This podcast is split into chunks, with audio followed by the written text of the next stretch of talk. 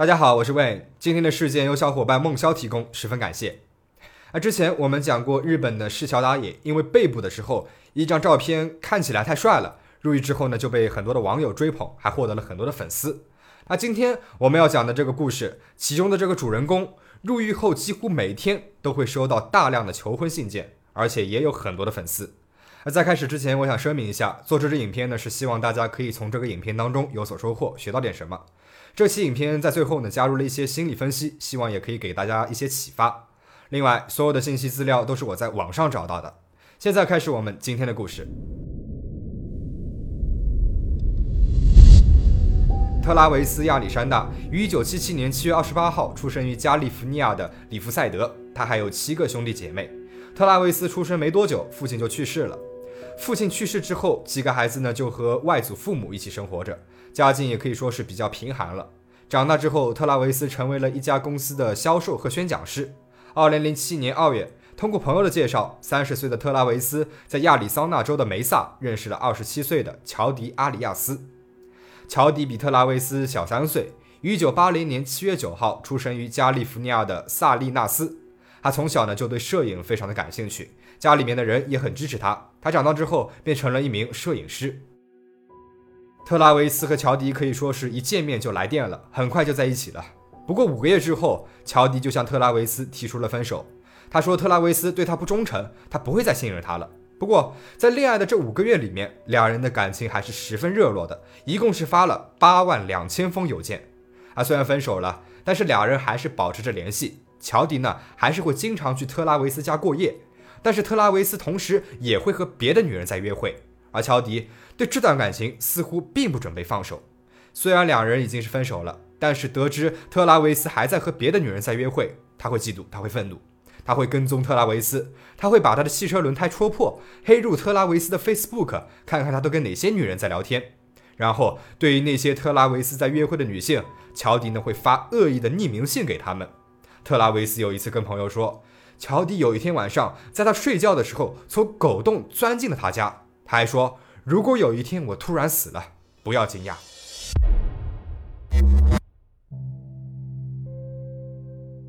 也许是和乔迪在一起的夜晚太愉悦了。虽然乔迪那些跟踪的事件让特拉维斯不是很爽，但是俩人还是保持着关系。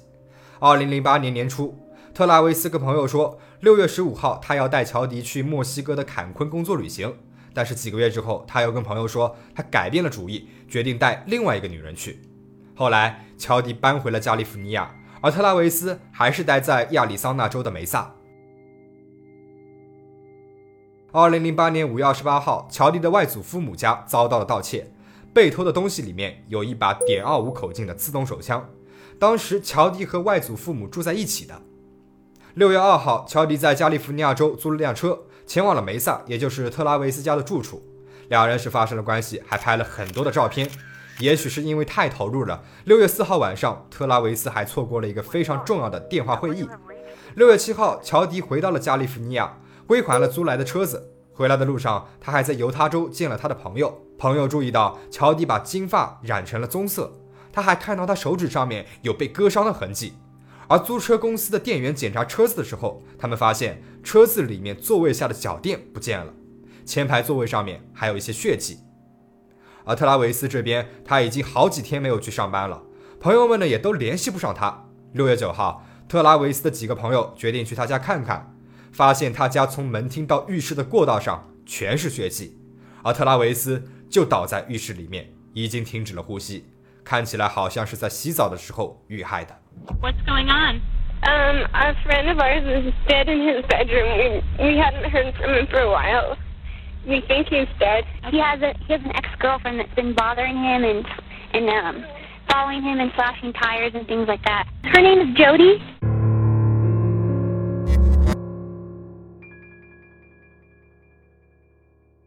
警方立马赶来，特拉维斯身上中了二十七刀，脖子上面也有割痕，头部上面中了一枪。那致命的一枪正是来自于一把点二五口径的自动手枪。前面呢，我们也提到过，就在案发几天之前，乔迪外祖父母家里面也丢失了一把点二五口径的自动手枪。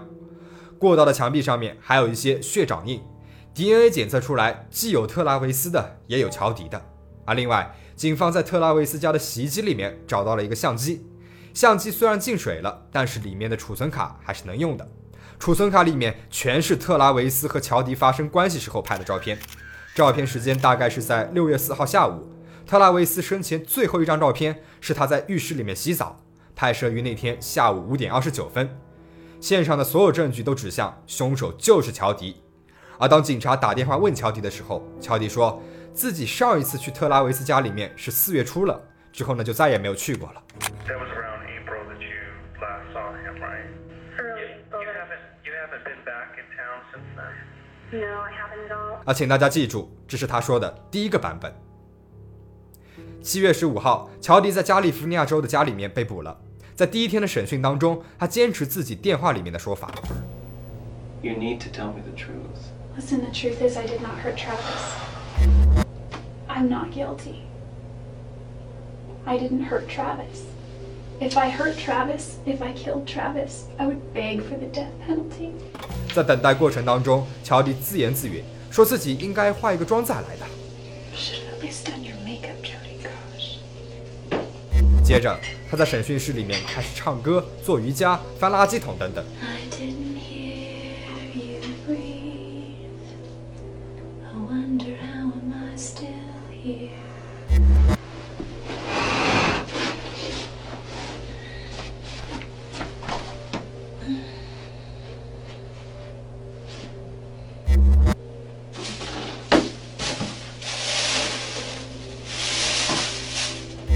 方告诉他，在现场发现了他的头发以及他的手掌印，相机里面还有他躺在床上的照片。他的解释虽然是漏洞百出，但是他一直在争辩。You left palm print at the scene. In blood. What's going on there? Well, I can explain the blood and the hair. I don't know about my left palm print. How can you explain the blood in that? Well, because I used to bathe Napoleon all the time. And, um, You haven't been there since April. Right? mhm. well, He's had the house cleaned several times since then. And this hair was not just a, a hair, you know, from the shower or something. This hair was stuck with blood and obviously had blood on it. can you take can you take a hair sample? And We like, have your DNA. no, no, no, but I mean. 后来，警方告诉他， 他被逮捕了，待会儿要给他拍一张逮捕的照片。他问警察，能不能先让他补一个妆？Um, this is a really trivial question, and it's gonna reveal how shallow I am. but before they book me, can I clean myself up a little bit? You're gonna be taken the way you are. 而在第二天的审讯当中，乔迪又改变了自己的说法。他说他当时的确是在特拉维斯家里面的，啊，有两个蒙面人闯进了他家，袭击了特拉维斯。乔迪自己跑了出去，就再也没有回来了。所以特拉维斯应该是那两个蒙面人杀害的。这是他的第二个版本。二零零八年九月，乔迪被送往了亚利桑那警察局，在监狱里面，他第一次接受了采访，说的呢也是第二个版本的故事。What really happened in there? In a nutshell, two people took Travis's life, two monsters. You did not shoot Travis. No, I've never even shot a real gun. 他还说，陪审团不会定他的罪的，因为他是无辜的。No jury is going to convict me Why not? because I'm innocent, and you can mark my words on that one. No jury will convict me.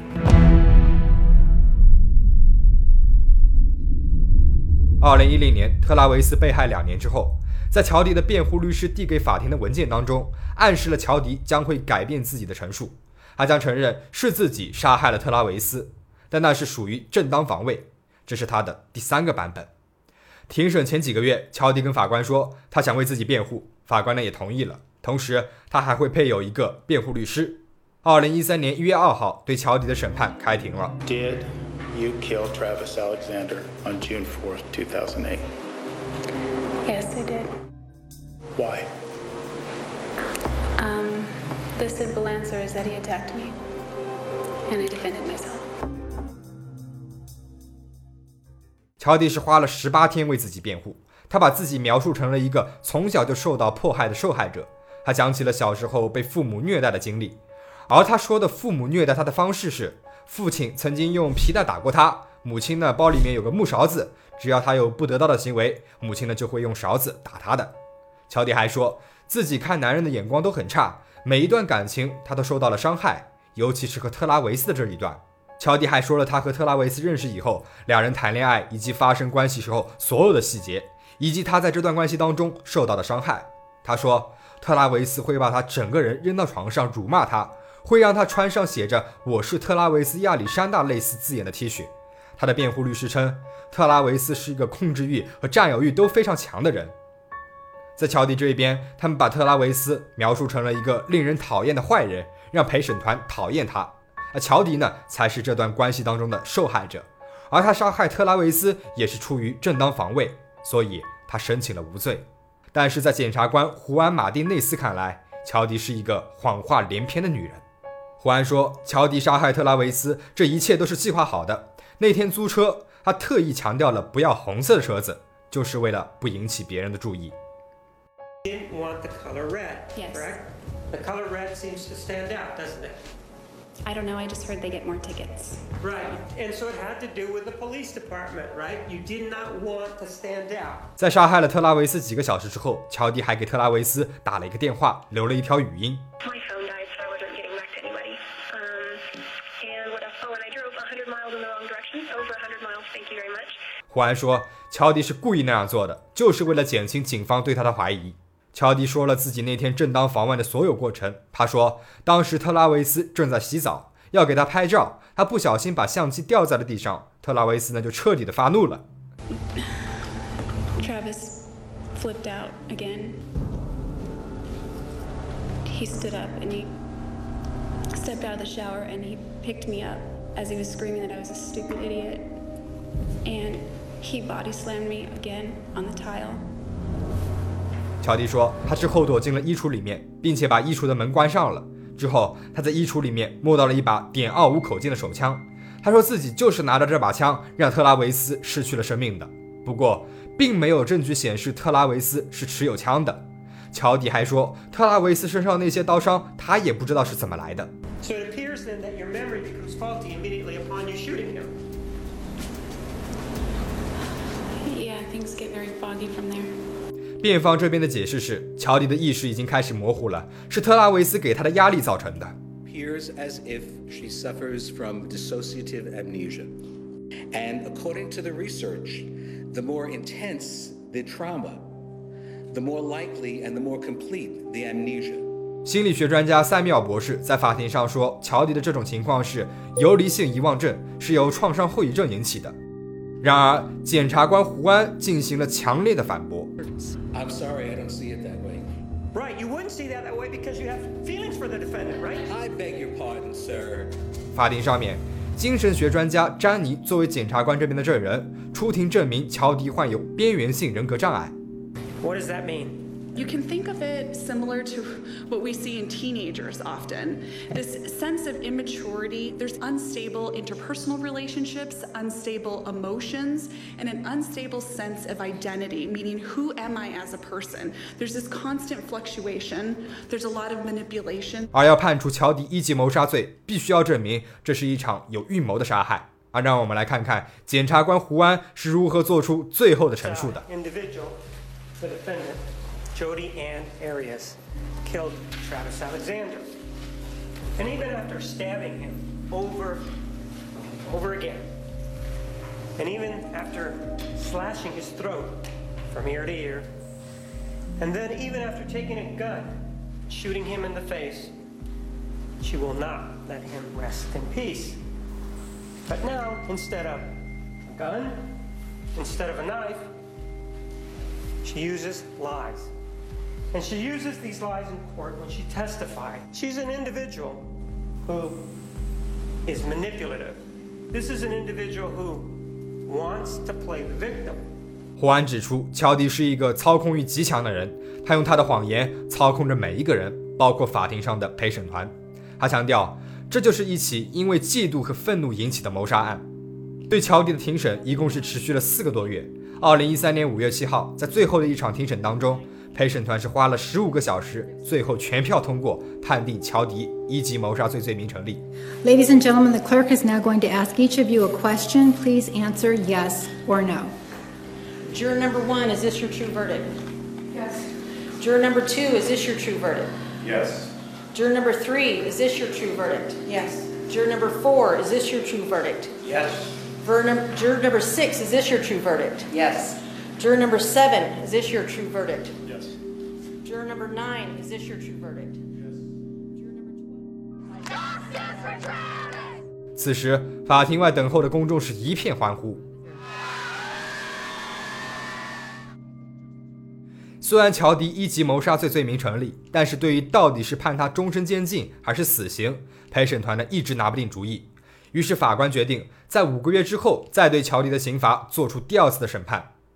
第一次审判结束之后呢，乔迪下了法庭，立即接受了采访。采访当中，他说他宁愿接受死刑，也不想被判终身监禁。 I would much rather die sooner than later. Longevity runs in my family, and I don't want to spend the rest of my natural life in one place. Um, you know, I'm pretty healthy, I don't smoke, and I would probably live a long time. So that's not something I'm looking forward to. Um, I believe death is the ultimate freedom, so I'd rather just have my freedom soon, as soon as I can get it. 然后后来，他又在法庭上面请求不要判他死刑。But as I stand here now, I can't in good conscience ask you to sentence me to death because of them. 最终，二零一四年四月十三号，陪审团判定乔迪无期徒刑，终身不得假释。入狱之后，乔迪每个星期都会收到大量的求婚信件啊，也许是因为他好看的外表，也有可能是因为在法庭上面他展示出来的那些与特拉维斯发生关系时候的细节，很多男人都为他趋之若鹜。一六年有报道称，他在几万个求婚者当中选择了一个男人做男友，还要结婚，但是后来也没有结婚。而现在，她的男朋友会花一整个周末的时间去监狱里面陪她。而在乔迪的粉丝里面，除了男性，还有很多的女性。那乔迪呢，还可以在狱中和粉丝们视频聊天，甚至会一天花九个小时和粉丝互动。女性粉丝是占了多数，年纪最小的也才十五岁。他们似乎是把乔迪当成了偶像，向他探讨一些男女之间的事情。事发之后，有心理学家总结出了乔迪具有反社会人格的几个特质：第一，不遵守社会秩序。乔迪不但杀了人，还在法庭上面公开藐视检察官，不遵守司法程序等等。第二点，说谎成性。第三点，操控欲极强，跟踪特拉维斯、黑入特拉维斯的社交软件都可以看出来。第四点，易怒易攻击。第五点，极度缺乏安全感。第六点，缺乏罪恶感。这点呢，在他杀害了特拉维斯之后的系列表现当中也可以看出来。大部分的罪犯反社会人格的形成都是有迹可循的，基本上呢都是原生家庭以及十五岁之前的经历导致的。但是，根据乔迪的朋友和老师说，乔迪在高中时期的生活其实非常的正常，他也生长在一个幸福的家庭里面，除了小时候被母亲用木勺子惩罚过，而另外就根本看不到有任何导致这种性格的原因了。All I know is that if I were given freedom again, I would handle it very, very responsibly.